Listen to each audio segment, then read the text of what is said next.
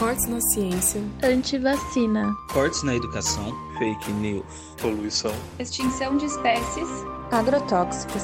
Desmatamento. Sério Sapiens. Fala Sapiens, tudo bem com vocês? Bem-vindos a mais um episódio do podcast Sério Sapiens, o seu podcast mensal sobre temas variados do universo das ciências biológicas. Eu sou a Gabriele. E eu sou o Renan. Bom, gente, a gente tá com um episódio assim, fervendo no calorzinho brasileiro de 60 graus. Mas antes, eu gostaria de entrar nos nossos recados, como sempre.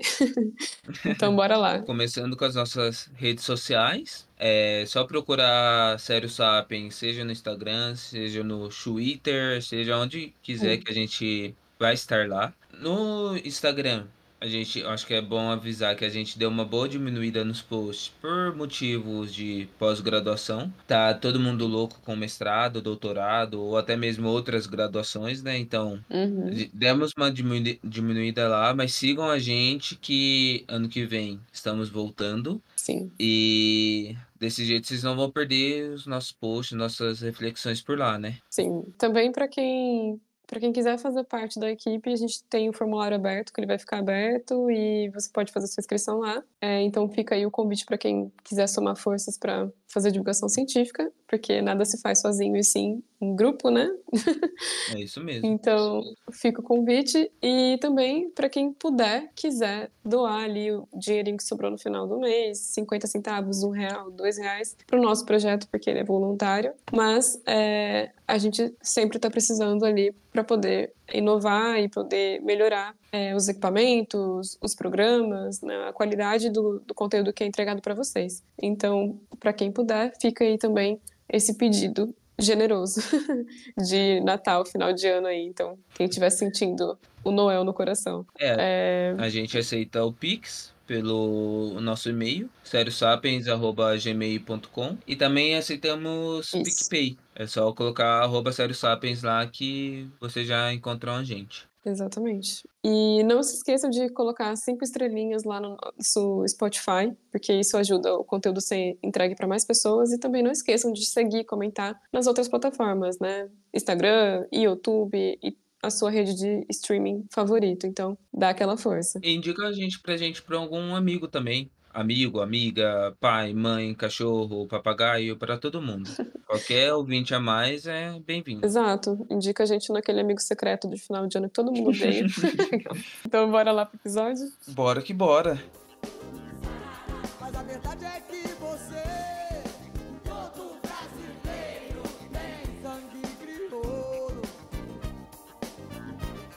Então vamos lá. A gente vai agora entrar direto no nosso episódio. O tema, como eu falei, ele vai direto da, da panela, assim, ele tá fervendo há um tempo. E eu acho que pra gente começar, a gente pode talvez ler algumas notícias, né, Renan? Umas notícias aí que me incomoda bastante. Sim, sim. É, algumas notícias são um pouquinho mais antigas, mas ainda tem o impacto, dá para fazer uma reflexão em cima delas, né? A começar com uma matéria do Brasil de Fato, de 23 de março de 2020. Favelas do Rio sofrem com falta d'água e população fica mais vulnerável a coronavírus. Foi uma, uma manchete que a gente leu bastante durante a pandemia, né, infelizmente. Uhum. E aí eu tenho uma outra aqui também, que é falta de água e saneamento básico. Comunidades quilombolas sofrem com a falta de saneamento básico e abastecimento regular de água em Sergipe. Eu tenho outra manchete aqui, né, de, é do G1, que traz o seguinte: Rios na Terra Yanomami têm 8.600% de contaminação por mercúrio, revela estudo da PF. Sim. E mais uma aqui que eu tenho, né? É, incêndios florestais indígenas da bacia do Amazonas têm duas vezes mais chances de morrer prematuramente devido à exposição à fumaça emitida por incêndios florestais do que a população sul-americana.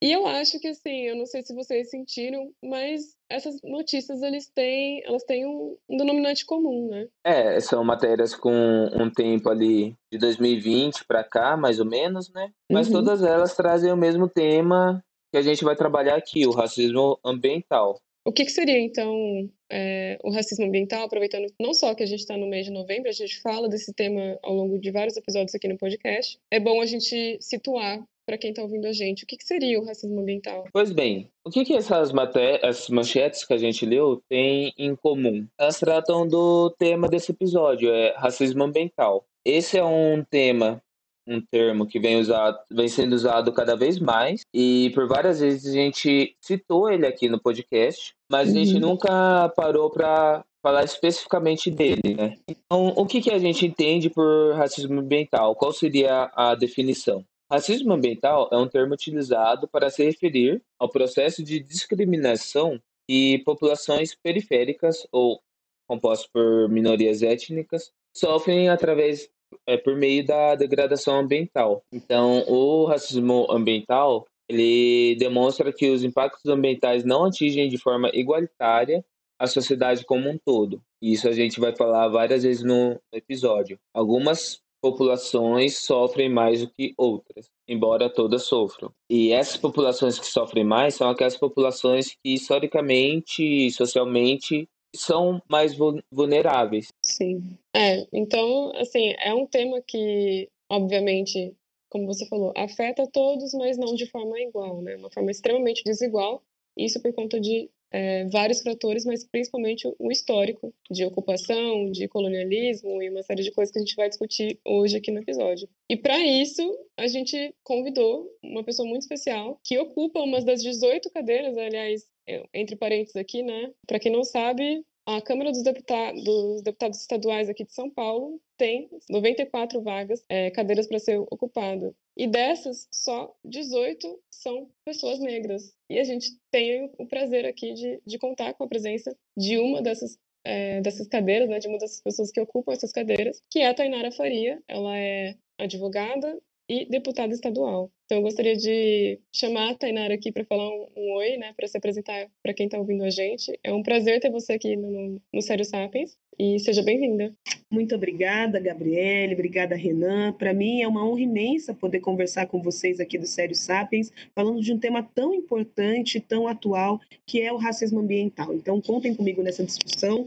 É, eu vou, lógico, puxar para o meu lado, tanto da política, de políticas públicas, quanto da minha pós-graduação em Direito Constitucional e a extensão em Economia, que é a minha formação que traz aí o subsídio para eu discutir essa questão. Sim, e também, é, para quem não sabe, né, eu, eu vou tentar manter a formalidade aqui, Tainara, mas a gente, é, pode ser que eu, que eu deslize ali no, no meio do caminho, mas uh, a Tainara, ela vem de um, um espaço na, em Araraquara, né, que é a periferia. Então, é, você também tem esse olhar muito mais profundo, assim, para grupos minoritários, para grupos periféricos, né?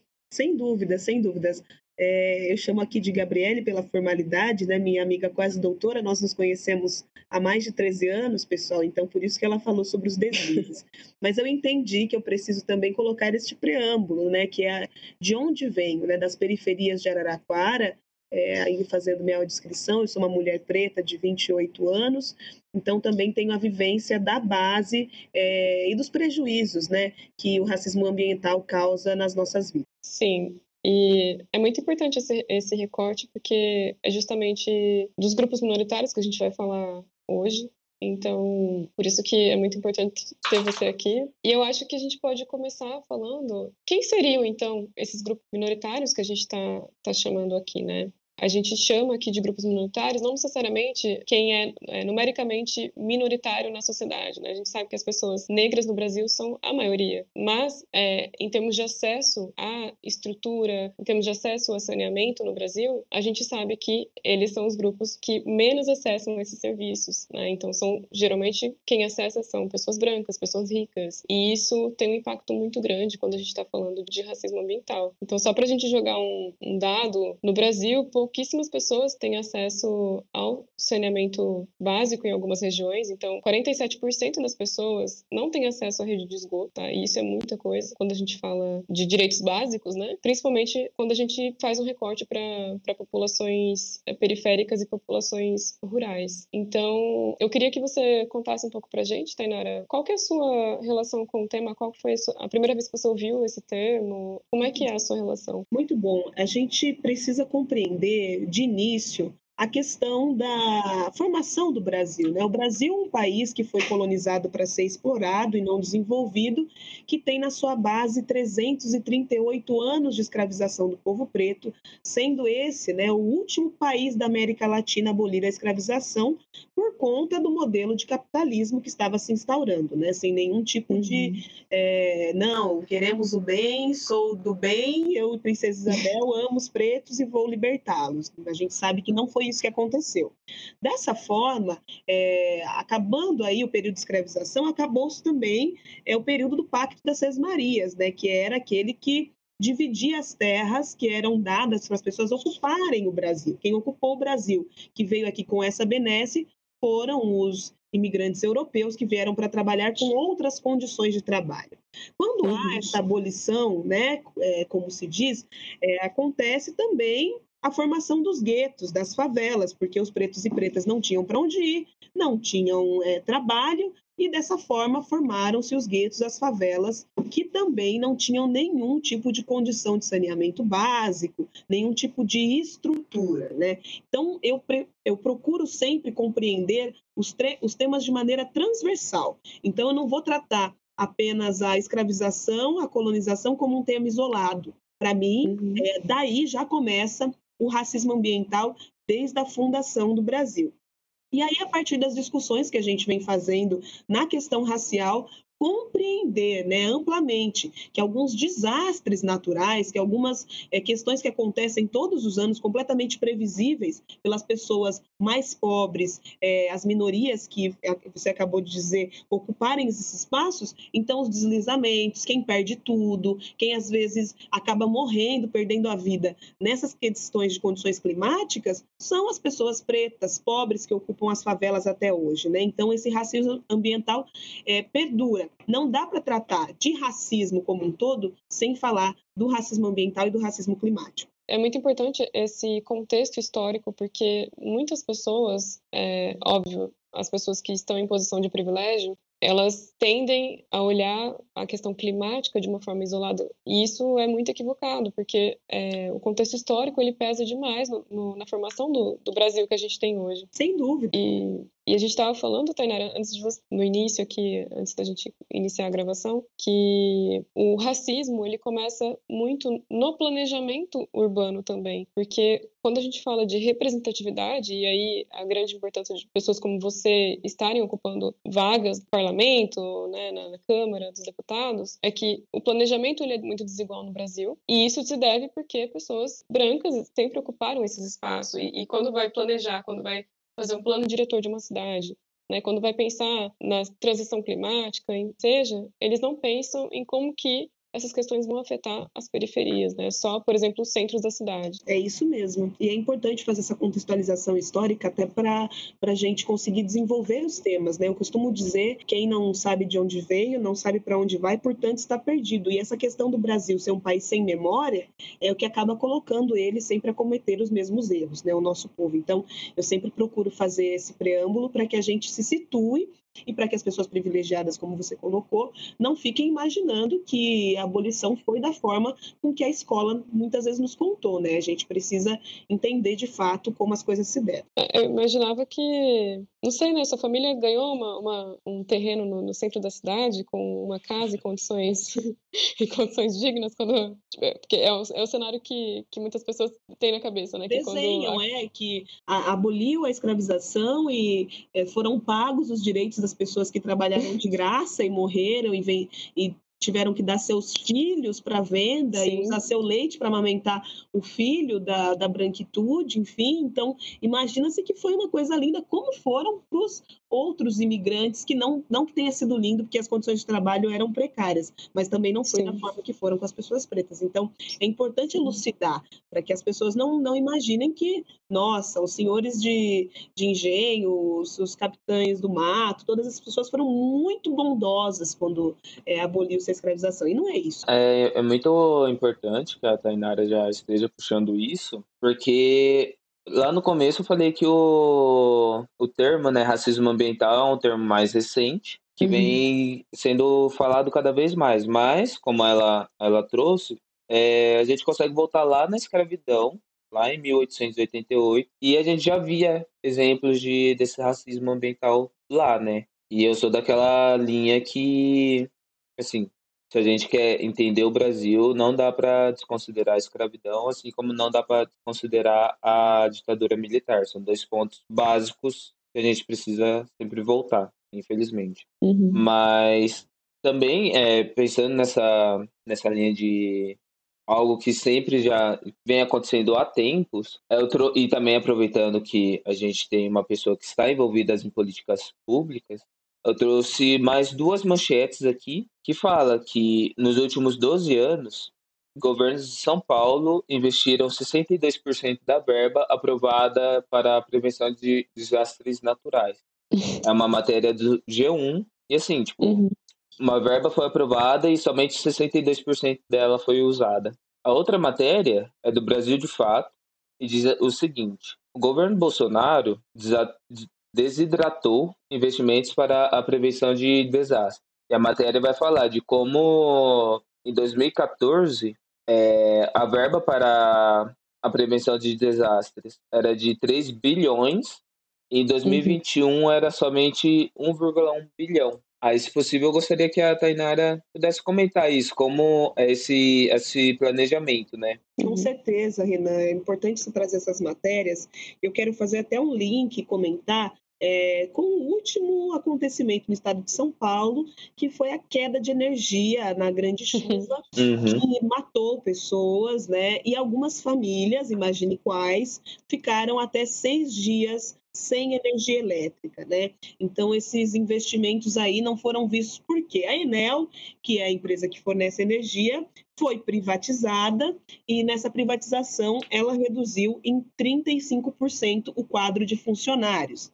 Dessa forma, a manutenção que deveria ser dada, sobretudo nas áreas periféricas, nas regiões mais afastadas do centro da cidade, é, ficaram precarizadas, né? Porque uma empresa privatizada ela prevê lucro, lucro, lucro. E o capitalismo dessa forma vai Uhum. fazendo é, o seu papel, que é precarizar os serviços para ter lucro. Então, nós vimos é, famílias perdendo a sua é, a sua despesa, né? Porque as famílias, normalmente as mais pobres, elas recebem um salário, elas pagam suas contas e elas fazem uma despesa, compram carne, compram seus produtos e armazenam na geladeira. Então ficaram sem energia elétrica por seis dias, perderam tudo. Algumas pessoas também que dependiam de medicamentos, que dependem da refrigeração, acabaram ficando sem esses medicamentos, perdendo tudo. Por óbvio que essas pessoas podem reclamar seus direitos com a Enel, mas qual que vai ser o período para a resposta disso e com que qualidade, né? Tendo a CPI da Enel aqui na Assembleia Legislativa do Estado de São Paulo, a energia caiu três vezes durante esta comissão que investiga o que aconteceu. Então, veja, é uma- um, um caso recente, né?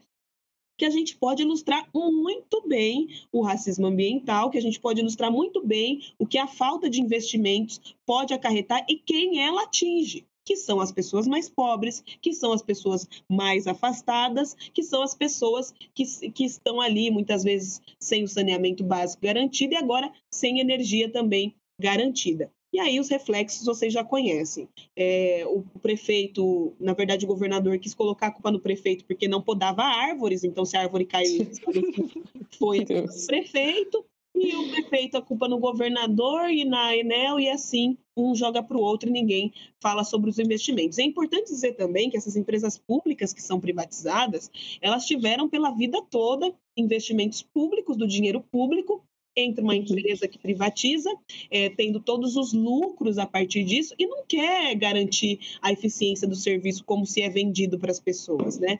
E a gente vai assistindo ano após ano a cada chuva, a cada tempestade, mais desastres ambientais que são causados, lógico, pelo ser humano e atingindo essas pessoas. Então não dá para eu, Renan, fazer com que a pessoa da periferia, a pessoa que ficou sem energia elétrica, acredite que é porque ela não fechou a torneira para escovar os dentes, ou que assim que ela não apagou a luz, assim que saiu do cômodo, que os desastres estão acontecendo, né? A gente precisa apontar uhum. os verdadeiros culpados nisso tudo. Por óbvio que se cada um fizer sua parte, é, não desperdiçando água, economizando energia elétrica, todas as questões que a gente aprende para cuidar do meio ambiente é extremamente importante. Mas aí vem essas grandes empresas para explorar né? A gente sabe onde os restos eh, da produção industrial são jogados, a gente sabe quem respira o ar poluído, e, e aí a gente consegue identificar casos concretos de racismo ambiental diariamente. É muito importante você dar esse panorama, assim, até né, era uma questão que eu, eu, queria te perguntar, como que você sente a formação do, da Câmara dos Deputados é, em São Paulo, né, porque é o, é o contexto que a gente está falando aqui, e também uma questão de que a gente tem um episódio falando sobre bens comuns e como que as empresas que servem, uh, que foram criadas para servir a sociedade em, em questões básicas de saneamento, né, de fornecimento de energia, é, como que essas empresas que foram privatizadas privatizadas, foram vendidas a troco de nada, né, basicamente, porque se for olhar o valor do mercado não é nada, é, como que a, a qualidade do serviço é, ele sempre cai depois disso e como que assim a, a população ela não, não ganha nada com isso porque é, quando a gente está falando de, de, bens comuns é, são bens que deveriam ser de todos são bens que as pessoas deveriam ter acesso irrestrito né então são direitos básicos e quando você privatiza isso, você está dando para uma empresa que, como você falou, tem o foco no lucro. E isso, ob obviamente, não, não vai ter um impacto é, positivo para a população em geral. Então, se você puder comentar para a gente, assim, como que você sente a formação do, da, da Câmara é, em relação a esse tema atualmente, né? Eu sei que você entrou esse, esse ano, mas é, talvez você consiga dar um panorama eu adoro falar sobre as pessoas como elas votam errado. Então, se eu estiver pendendo muito do lado político, que é o que resume tudo, é, vocês me alertem. Por que, que eu estou dizendo isso? É, o governador que está à frente do estado de São Paulo hoje fez uma campanha abertamente falando sobre a privatização da Sabesp, que hoje atende mais de 340 municípios no estado de São Paulo, dando uhum. água e saneamento básico. Então, foi uma bandeira de campanha privatizar é, essa, esse ente público que presta serviço eficiente, que é uma das é a segunda melhor do mundo e tem lucro e tem lucro, né? Isso é importante colocar. O Estado de São Paulo é o maior acionista da, da, da Sabesp, é, tendo uhum. 50,3%, né? Para poder tomar as decisões, teoricamente, que são melhores para o povo. Então, imaginem vocês hoje, a Lesp é, o governador eleito já tinha essa bandeira de privatização, né, de, dessa, da Sabesp, e os deputados que foram eleitos, em sua grande maioria, cerca de 68 dos 94, são a favor e base do governo. Então, não adianta hoje a esquerda ou a, a, oposição ao governo dizer que não vai ser aprovado e a gente tenta muito com a mobilização popular não aprovar, porque o que foi votado lá em 2022 hoje é o reflexo do que nós temos no estado de São Paulo. A maioria de pessoas que acreditam na privatização de serviços públicos. E não acredito que elas acreditem nessa privatização porque é o melhor para o povo, não. Tanto que tinha um monte, com todo respeito ao, ao pessoal da Faria Lima, dos Faria Limers aqui no, no dia da audiência pública, é, super apoiando. Não estou dizendo que todos os Faria Limers apoiam a privatização da Sabesp, mas que tinha um, um caminhão deles, tinha. E aí a gente uhum. sabe que um bem, é, um bem fundamental da vida, um bem básico, que é a água, né? Tanto para o funcionamento do corpo humano, quanto para tomar um banho, quanto para tudo, para fazer comida, para tudo que você imaginar, né? Água. Se ela uhum. for privatizada, é, inclusive o, o governo ele se denuncia quando ele diz que ele vai usar o dinheiro da venda da venda para amortizar é, as tarifas para que elas não subam de pronto. Então é uma assim é uma autoculpa né? Eu, olha eu assumo que vai vai aumentar a tarifa povo vocês não vão poder pagar pela tarifa mas eu vou Sim. amortizar porque para alguns poderosos é interessante vender essa Sabesp e aí a gente sabe que esse o pessoal hipossuficiente, as pessoas que estão em situação de vulnerabilidade, é, que às vezes atrasam uma conta de água, que atrasam uma... vai cortar, porque não tem é, uma visão social é, numa empresa privada.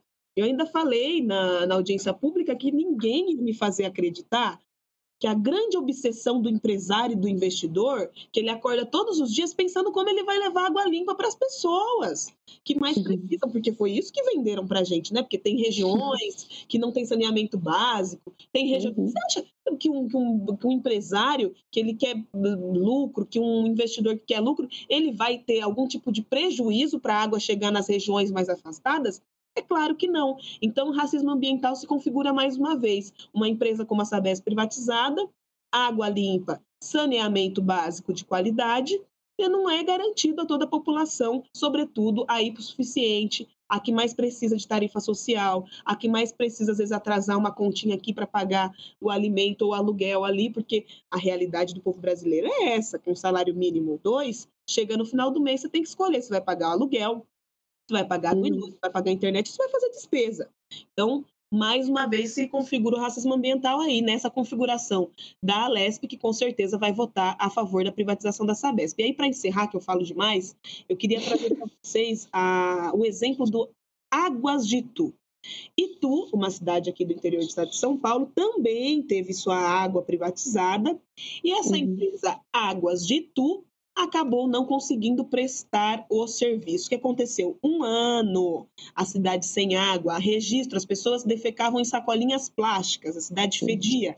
Isso quem contou foi uma deputada de Itu, tá público aqui na Lesp, a Mônica da bancada das pretas, vocês podem é, acessar a essa fala dela, relatando uhum. como foi ficar um ano sem água é, na cidade de Itu. E aí, na hora que a Sabesp, essa empresa maravilhosa, iria ajudar, porque ajudou durante muito tempo, o que, que ela falou? Como que eu vou levar água para uma cidade onde uma empresa privada vai levar lucro do povo? Então, como que uma empresa pública dá o recurso para uma empresa privada é, lucrar. Então, é, tem muitos problemas acerca disso, né? Eu sei que eu me alonguei um pouco nessa resposta, mas era importante elucidar qual que é o cenário do estado de São Paulo, né? Essa questão da eficiência, vender a privatização como a melhoria da eficiência é uma grande mentira.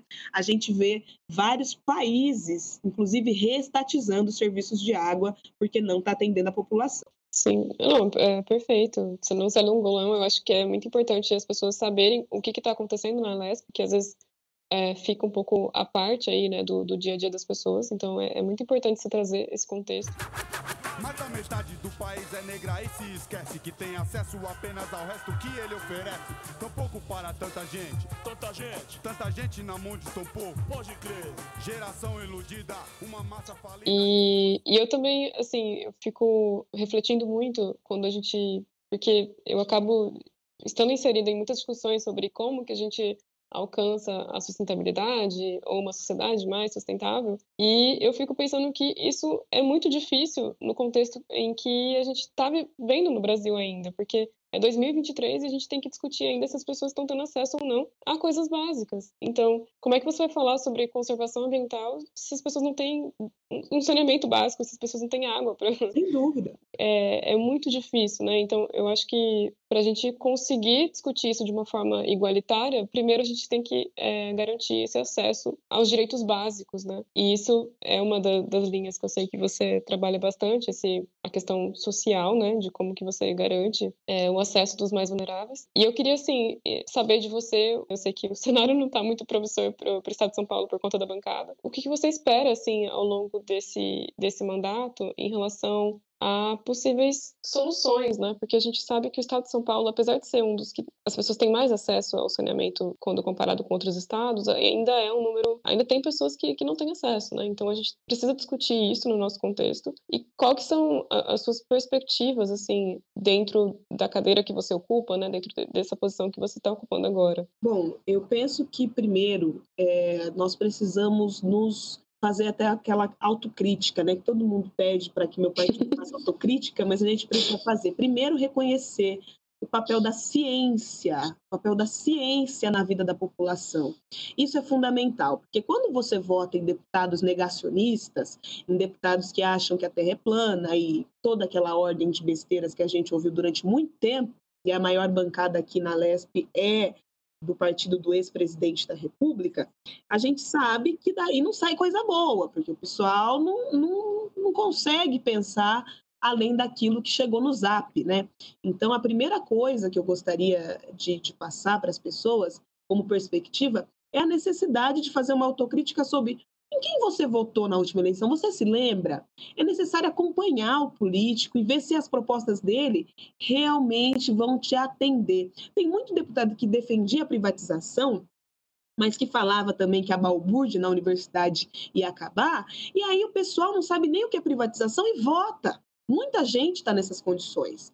Então, é necessário que o povo do estado de São Paulo, o povo do Brasil, possa se é, fazer essa autocrítica e começar a votar direito. Porque depois que estão aqui dentro, é muito difícil da gente derrotar essas pautas é, que são contra a população e são a favor do capital.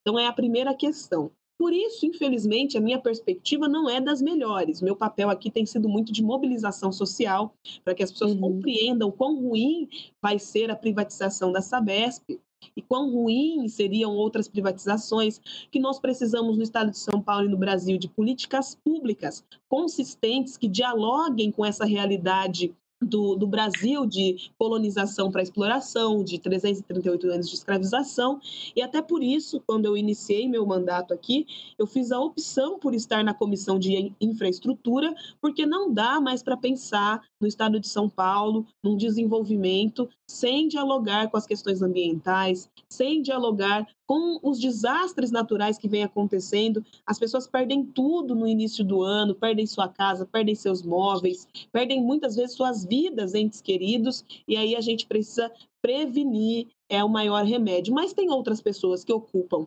essas cadeiras nessa comissão que não pensam como eu, que pensam uhum. pelo grande capital. Então, eu penso que para um próximo período, é necessário que a gente se responsabilize, vote melhor em deputados, vereadores, senadores, é, governadores que de fato estejam é, comprometidos com a pauta ambiental. Né? A gente é, se ninguém reclamou de calor aí nos últimos dias, se ninguém falou tá quente, né, ou outras coisas aconteceram, a gente não não está entendendo o que está acontecendo aí. Eu quero trazer para vocês, eu tenho discutido muito sobre a morte da fã da Taylor Swift, que as pessoas banalizaram a vida, né? É, esse calor, 60 mil pessoas colocadas num espaço, mais de mil desmaios registrados e um óbito, gente. Então, Nossa. as mudanças climáticas estão aí para que a gente debata e para que a gente se posicione. Então, não tem como mais é, votar em políticos que não estejam estejam comprometidos com a agenda ambiental. Não tem mais como votar em políticos que sejam negacionistas e que não é, valorizem a ciência como um norte das ações políticas para nossa é, para nossa execução diária de políticas públicas e de leis.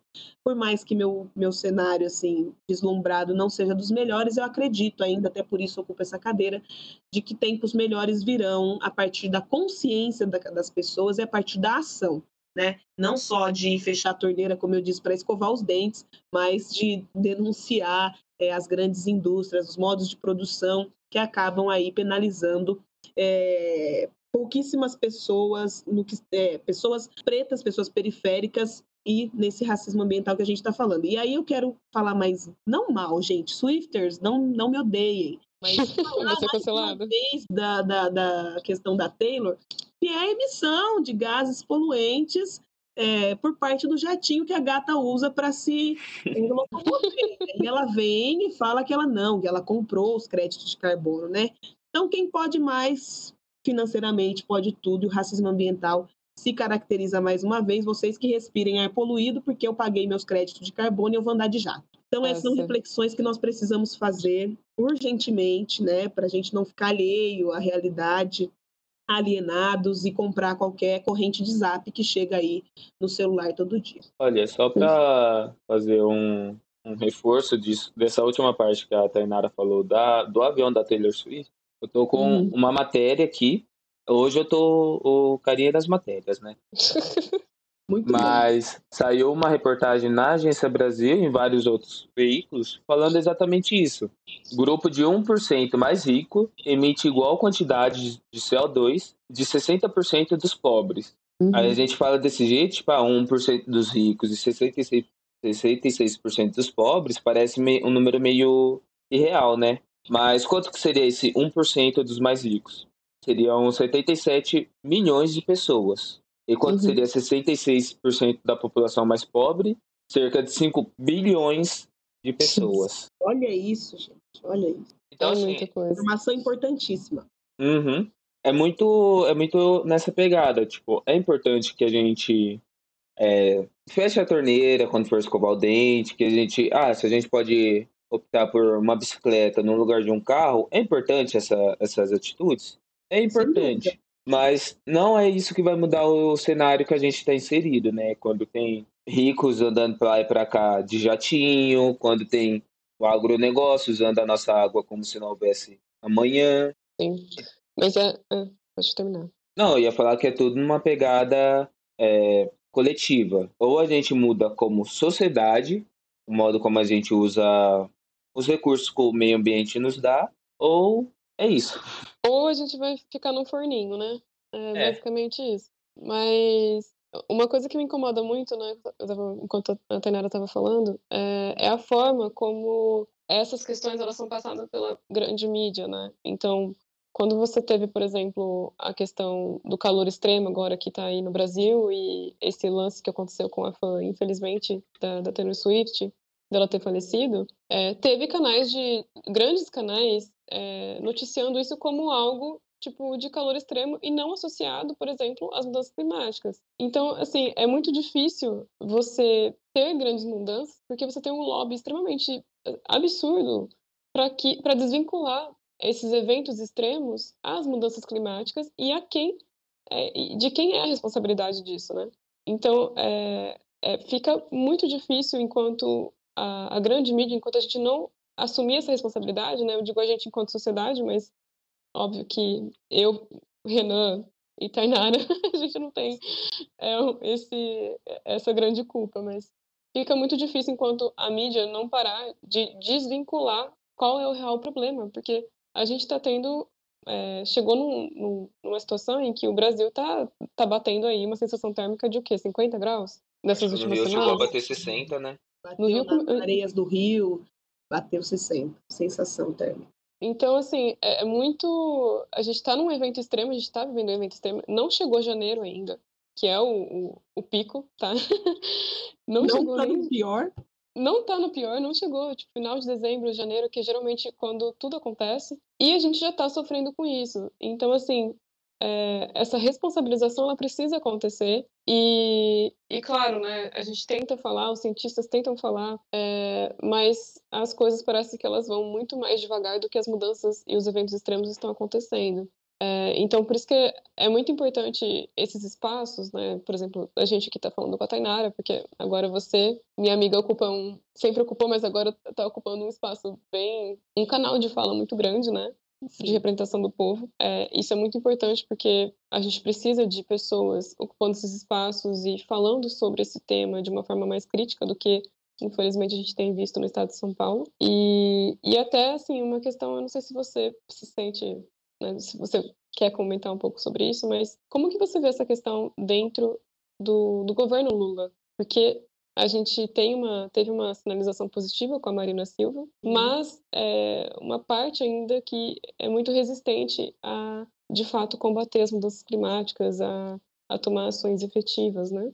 Sim, sim. Eu me sinto confortável para falar sobre, é, com limites, lógico, para não ser expulso do Uhum. partido, mas para dar um contexto para vocês é, do que é a política. Né? A gente vem falando da, da composição aqui da LESP, quero falar da composição também da Câmara dos Deputados Federais, que é quem realmente manda no Brasil, se formos pensar é, de forma é, concreta, né? Eles aprovam, eles derrubam veto, eles, enfim, eles fazem uma série de coisas é, que atrapalham o governo federal a funcionar. Então, nós temos que entender que dos 527 deputados, imensa e esmagadora maioria é de deputados de direita, né? Então o povo votou no Lula, elegeu o presidente Lula de esquerda, com pautas de esquerda, mas elegeu uma Câmara de direita, e a gente fez muito esse debate durante as eleições, e que para governar minimamente, fazer é, as, as mínimas coisas que se precisam no Brasil, teve que se fazer uma composição, inclusive ministerial, né, atendendo várias forças políticas, e isso se dá votação por votação de coisas importantes, o novo PAC, enfim, para que a gente consiga governar o país. Dessa forma, atender a esses interesses também bloqueia algumas ações que são necessárias, que são vistas como radicais, é, ou são radicais entre muitas aspas, estou dizendo aqui.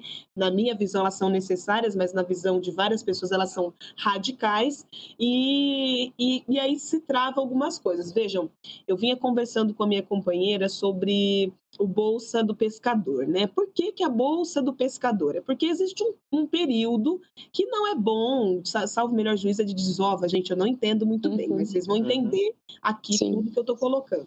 É, que não é para pescar, que não é para pescar, senão causa um, um, um desastre ambiental muito grande, né? Então tem que deixar lá o riozinho com seus peixinhos, fazendo ali o procedimento deles e foi criado pelo, a época, não lembro se foi o governo Lula ou Dilma, essa bolsa para os pescadores, para que na época que eles não podem pescar e garantir seu sustento, né, para eles não pescarem, para eles não agredirem o meio ambiente, né, porque quem sofre uhum. são as populações ribeirinhas, né, é, dentro de tudo isso. E à época isso foi muito criticado, porque diz que é bolsa esmola, diz que é bolsa para vagabundo. E não é isso, tem uma questão de plano de fundo muito mais importante, que é a questão ambiental.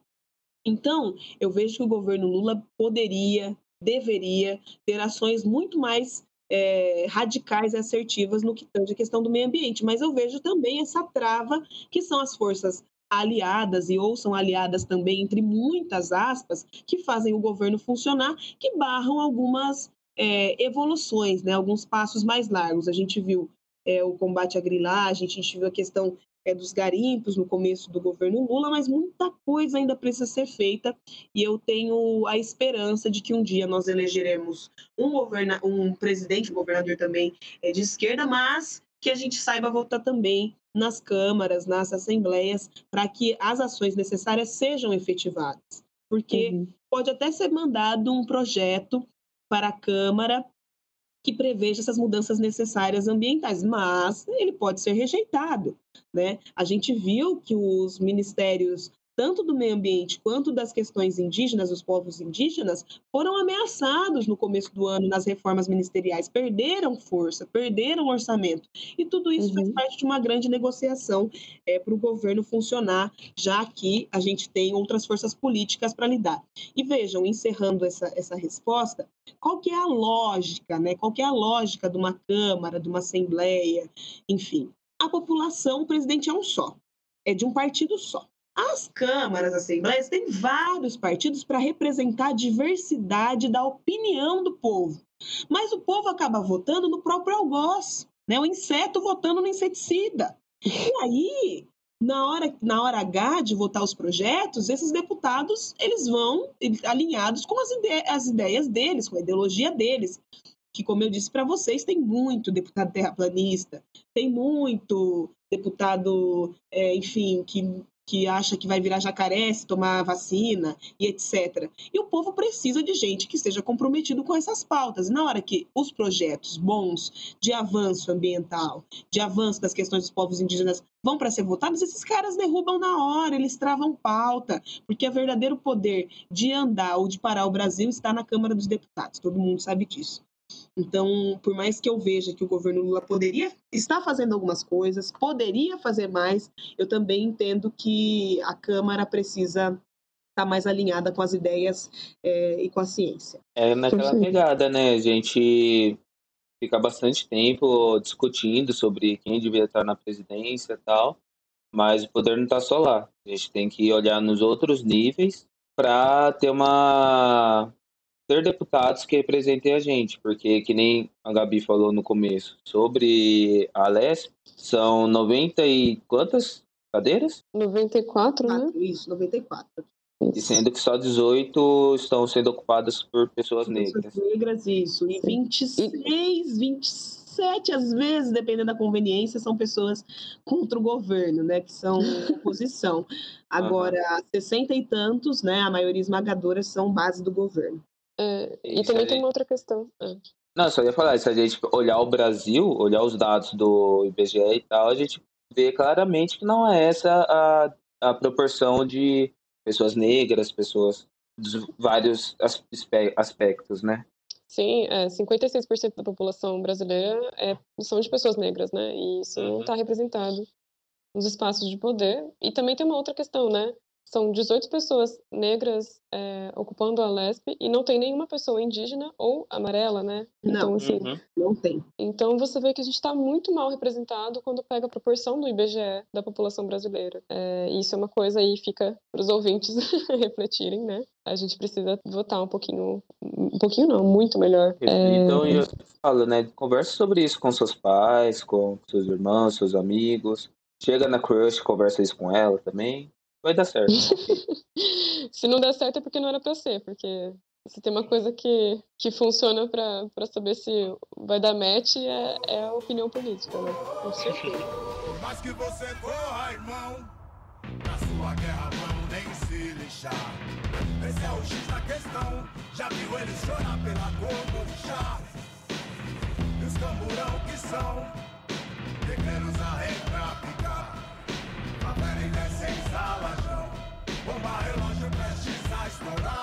E para a gente encerrar, para a gente não tomar tanto tempo assim da Tainara, é, eu gostaria que você falasse para quem está ouvindo a gente quais são os, os, canais que as pessoas comuns podem chegar e conversar e poder é, expressar suas opiniões, preocupações é, em relação aos governantes, né? Quais são os meios que as pessoas podem se manifestar e exercer ali a sua participação pública, né, no, na tomada de decisão? Bom, primeiro dizer que é fundamental que as pessoas é, escolham muito bem quem elas vão votar e acompanhe essas pessoas. Por exemplo, o nosso mandato ele tem vários canais é, de denúncia, de comunicação. A gente é, periodicamente monta plenárias onde as pessoas podem colocar as suas opiniões, não só é, fisicamente, né, pessoalmente, mas também de maneira híbrida ou só online, enfim. Então, existem vários mandatos que se comunicam de várias formas. Para além do perfil de cada mandato, existem os meios é, legais né, de se chegar aos políticos e de fazer denúncias. Então, pelos e-mails institucionais disponíveis pelo site da LESP, pode ser feito articulações para que chamem-se audiências públicas, é, a visita de gabinetes, né, é, trazer ofícios, reivindicar recursos, isso tudo a população pode fazer, isso é natural, as pessoas nem sabem que elas podem entrar no prédio da Lesp, é só fazer aqui o cadastro, entra aqui, é, visite os gabinetes, traga suas demandas, então a população precisa se empoderar também desses meios que ela, ela tem de fazer denúncias, né? E também de reivindicar recursos para as pautas N pautas, mas também agora falando sobre as pautas ambientais e também postura dos deputados, né? As posturas para que eles sejam a favor da vida, a favor das pessoas, a favor do saneamento básico, da água limpa, enfim, e não contra o povo pró-privatização e capital.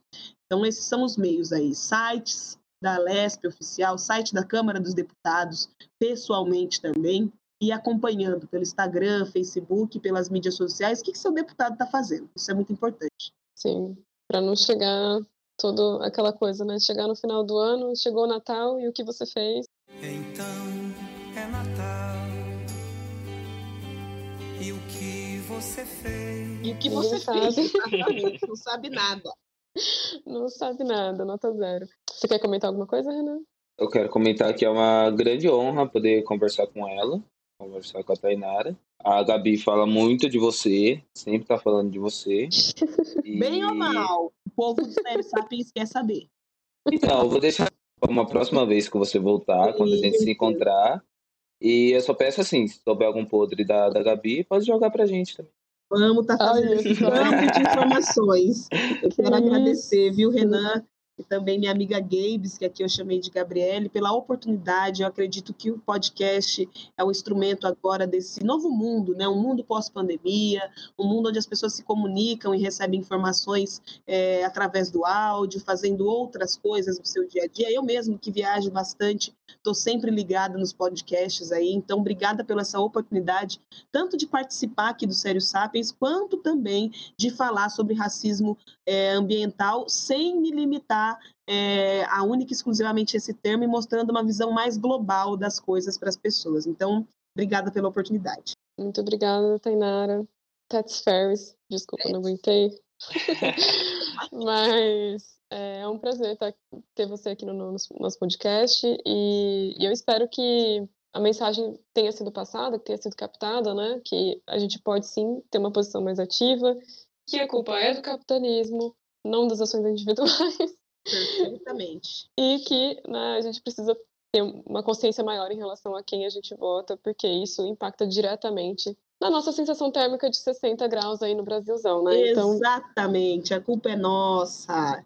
E não só porque a gente, não vou falar de novo da escova de dente, de não fechar a torneira, mas é porque a gente vota na galera que atende os interesses do capital e não das pessoas, não dos seres humanos.